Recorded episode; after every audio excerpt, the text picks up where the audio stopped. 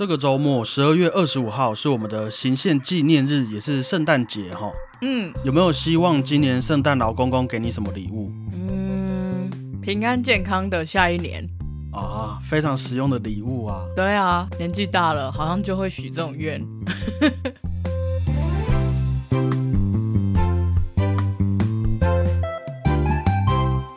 大家好，我是主播 Blue Tom。大家好，我是欧良果鹏。虽然说圣诞节要到了，不过我们也不能放假了，还是要把该分享的介绍完，再来聊聊圣诞节哈。好吧，不要那个脸。这段日子，我们先后和大家分享了好几位意大利音乐家，还记得有谁吗？呃，帕瓦洛蒂、帕瓦洛蒂，yes，威尔蒂，威尔蒂，没有错。还有很爱吃的那一位，那个什么牛排，对不对？对啊，罗西尼啊，罗西尼。罗西尼，对，还有那个非常浪漫、旋律非常好听的那一位，董尼才替。董尼才替，没有错。嗯、还有他们全部人的大宗师，啊，可恶，亏我还那么的喜欢意大利。蒙台威尔蒂。对每一位啊，我们可以说对于歌剧的发展都有很大的影响力。嗯，那今天我们要介绍的这位音乐家，可以说是把这些前辈们的贡献还有影响力发挥的淋漓尽致的一位音乐家。来吧，国鹏。好的，在一八五八年十二月二十二日，普契尼生日。如果有听过帕瓦洛蒂唱歌的人，对普契尼这位音乐家应该是相当的不陌生啦，哈。嗯，帕瓦洛蒂在一九九零年的足球世界杯上演唱的那首曲子《Time to say goodbye。公主彻夜未眠》，就是出自于普契尼的歌剧《杜兰朵公主》里面的其中一段旋律啊。好，那《公主彻夜未眠》这首歌你应该还有印象，嗯，好不好听？好听。为什么可以写的那么好听，又不会让人觉得流气？那我们就先来听听看普契尼的生平故事哈。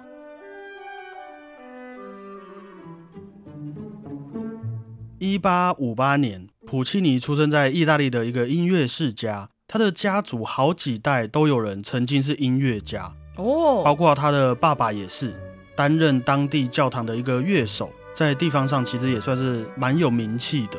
嗯，但是他这位音乐家爸爸没有陪伴普契尼太久，在他五岁的时候就因病过世了。哦，也许是因为这个原因啊，据说普契尼小时候整天只会在外面玩，到处去恶作剧，非常调皮，就连他的亲戚都觉得，哎，这个小孩哈真的是有够屁的。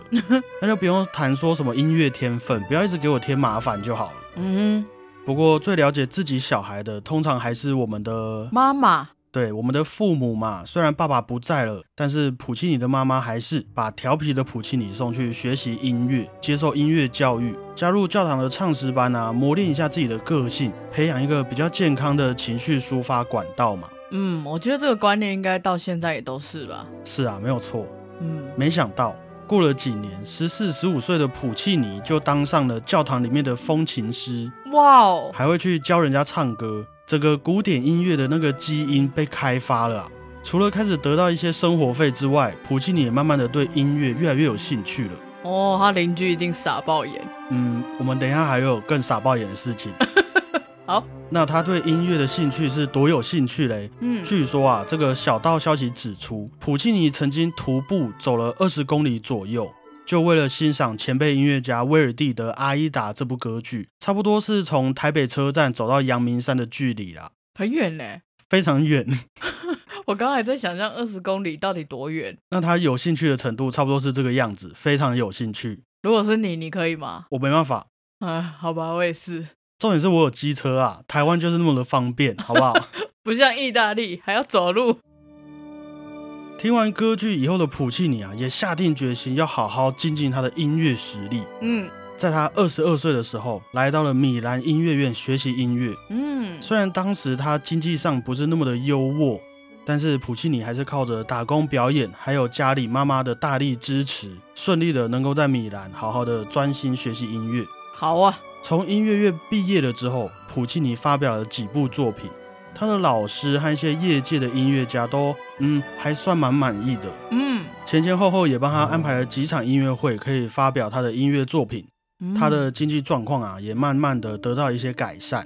但是哈，我们还是要来接受命运的安排啦。啊，在他的音乐事业开始有一些小小的成就的时候啊，普契尼的那位支持他的妈妈还有他的弟弟就先后过世了。我就知道会这样，每一个都这样应该说，只要是人生都会这样子了。啊。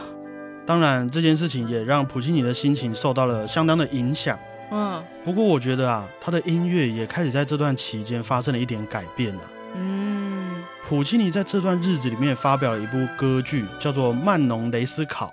哦就作品而言，他在里面运用了许多在当时很创新的音乐技法，哦。譬如说增加了许多听起来哎感觉有点空洞的平行五度音程，哦。还有许多感觉没有那么满足的和弦，来描述某一些特定的场景。嗯等等的这些手法建立在一直流传下来的古典音乐基础上，整体而言，让普契尼的作品变得非常的丰富，而且又不古板，嗯。还充满了那种人性化，当然也受到了非常多人的喜爱啊。一八九六年，三十八岁的普契尼又发表了一部歌剧作品，叫做《波西米亚人》。哦，我知道这怎么念了，La Bohème。哎，这部作品我们后世给他的评价非常非常非常的高，嗯里面不论是旋律、歌词、音乐的戏剧张力，都堪称是一等一的淋漓尽致啊！嗯，我有亲眼看过这一部歌剧，怎么样？感觉怎么样？我真的有很惊讶，就是跟我过去想象的歌剧不太一样。嗯，当时的人们也跟你一样啊，他们也这么觉得。据说有一次演出《波西米亚人》的时候，已经演完了，结束了，但是观众都感动到还待在原地。我不要走啊，我还想听啊！哇，于是乐团和歌手们又重新上台，演出了其中一个知名的片段给大家当做安口曲。嗯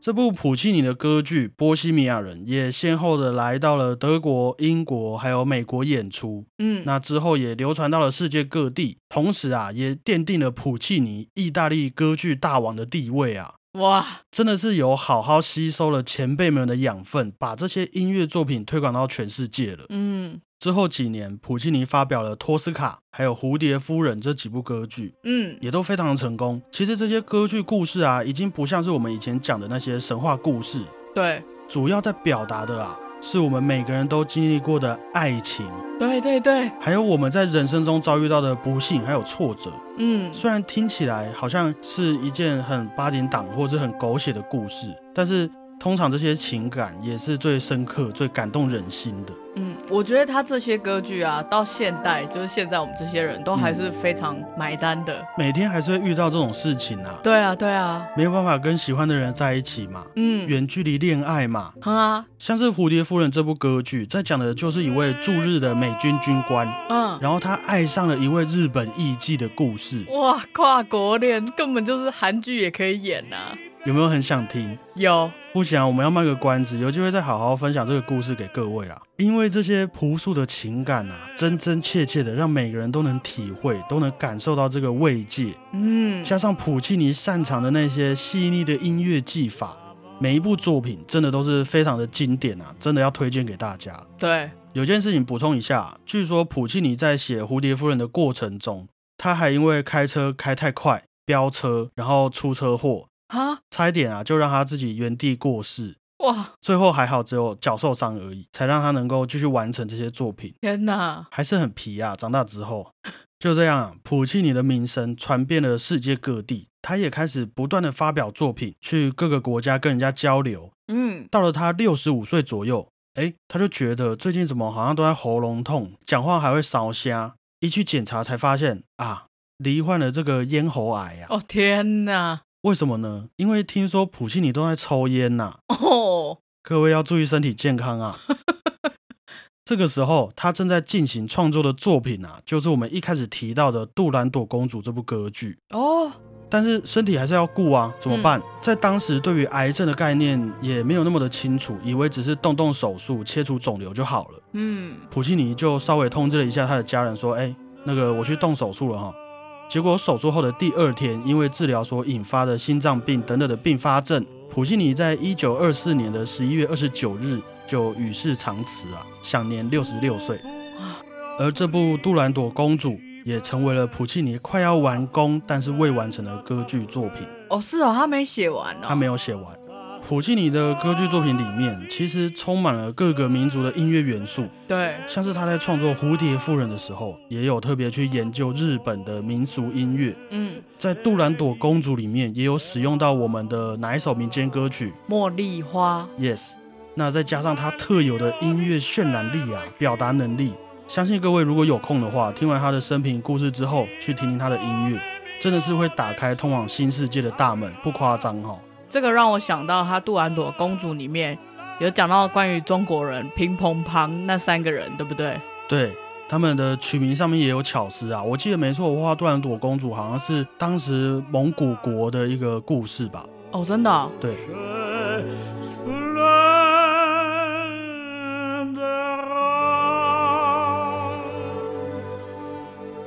你知道我在德国，在路上就有人对我说乒乓乓冲。这样哎，对，他们在歧视你。对啊，超坏的。也是因为这样啊，这些故事的情节其实不会离我们太远。对啊，有点歧视就离我们很近的感觉。你要这样子解读也是可以，没有别的意思啦。也可以说每个人多少都有经历过一些不同的感情生活啦。对啊，那加上它的旋律也很好听，当做一首好听的歌也真的绰绰有余。嗯，那如果再深入去研究。又不会觉得它滥情，对我来说是很优雅的，而且又充满人情味的音乐啦。对啊，异国风味十足啊。嗯，真的推荐给大家。嗯。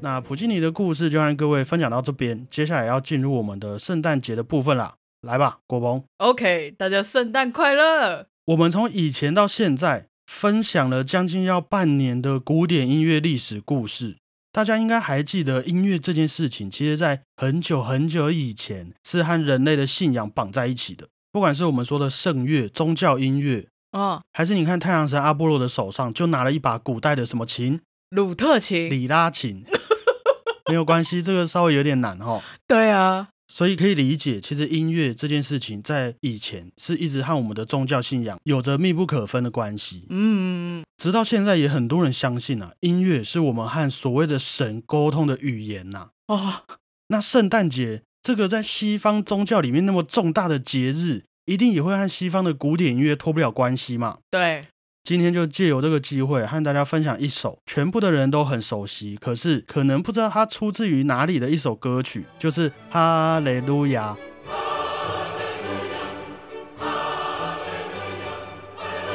韩德尔的神剧《弥赛亚》这部作品啊，嗯，好，那先跟大家说明一下神剧大概是什么意思。嗯，不是说哇这部作品哇太好看了吧，根本就是一个神剧。不是这个样子的哈，神剧是一种很大型的声乐表演形式。那舞台上呢，会有管弦乐团、独唱者，还会有一整个合唱团。嗯，乍听之下和我们刚刚说的歌剧很像，都有乐团，都要唱歌嘛。嗯，但是神剧的歌手们啊，他们不会演戏，舞台上也不会有那些布景、造景。嗯，神剧的故事也都会从宗教的教义里面去取材，譬如说圣经的故事等等。那接下来我们就来介绍一下这位一六八五年出生的德国作曲家韩德尔的《弥赛亚》这部作品的背景故事哈。好，韩德尔当时在创作这部作品之前啊，其实刚刚经历了他事业上的挫折，情绪和经济状况都比较低落。就在这个时候，韩德尔收到了他朋友寄给他的几部剧本，希望他可以写成作品。嗯，其中一部。就是弥赛亚，弥赛亚这个名字的意思啊，就是指说被圣膏油涂抹的人，上帝所选中的人，那就是指耶稣基督啊。哦，他的故事呢，在剧本上大概可以分成三个段落。第一段就是在描写先知的预言，还有耶稣降临在这个世界上。嗯。第二段是说耶稣代替人们承受苦难，然后他在光荣的复活。嗯，其中《哈雷路亚》这首合唱曲就是在第二段的最后描述耶稣被钉在十字架上的情景啊。哦，最后一段就是耶稣这位救世主复活之后对于世人的这个拯救啊，直到永远是这样子的一个故事。对宗教有研究的朋友啊，如果有更确切的故事和定义，也麻烦告诉我们一下啊。嗯，我一定会补充在节目里面的。韩德尔据说当初在创作这部将近三个小时的作品的时候啊，文思泉涌，那个灵感啊，源源不绝，只花了大概二十四天，就把包含哈雷路亚在内的总谱全部写完了，那很厉害哎。非常厉害啊！真的是噼里啪啦，没日没夜这样子哦，一直很有灵感，然后就把整部作品写完了。哇，写到哈雷路亚这段大合唱的时候，韩德尔还曾经跪倒在地上，然后对着天空大喊：“我看到天门开了啊！”哇，是这样子的一个创作情绪。哇，而且啊，就连当时的英国国王乔治二世听到这段哈雷路亚大合唱的时候，也激动到站起来听。然后旁边人就看到说：“哎，国王都站起来了。”于是全场的人也都站起来听。听到哈雷路亚要站着听，也慢慢的变成一种习俗，然后流传到了现在。啊，还有一个习俗，就是《弥赛亚》这部作品当初在首演的时候，其实是为了一些困苦的囚犯，还有医院、教养院的一个慈善演出。哦，那这个习俗啊，也一起流传到了今天。于是，在我们圣诞节的前夕，世界各地都有许多为弱势发声的弥赛亚慈善音乐会，哇哦，纷纷举行，提醒我们把得到的爱分享给那些最需要的人，天哪，超有意义的。很温暖哈。嗯，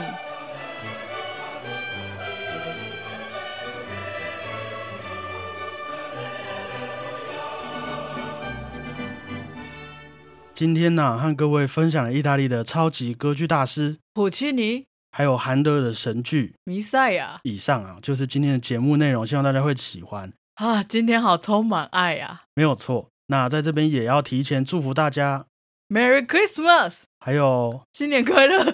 没有一个中文的中文的圣诞快乐！不是 中文的什么纪念日行宪纪念日，啊？OK，谢谢各位啊，我是主播不烫，我都流手汗了，到底在讲？谢谢大家，我是欧良果鹏。记得帮我们分享出去给你的好朋友们听，也可以留言告诉我们你的圣诞节都在干嘛哈，分享一下啊。对啊，你可以说，哎、我送你一个圣诞礼物，然后把我们 podcast 的节目给他听，这就是最好的圣诞节礼物喽。哇，那真的很有压力，很有压力耶。你不要这样，好啦，那不管怎么样，祝福大家圣诞节快乐，嗯，大家再会。拜拜。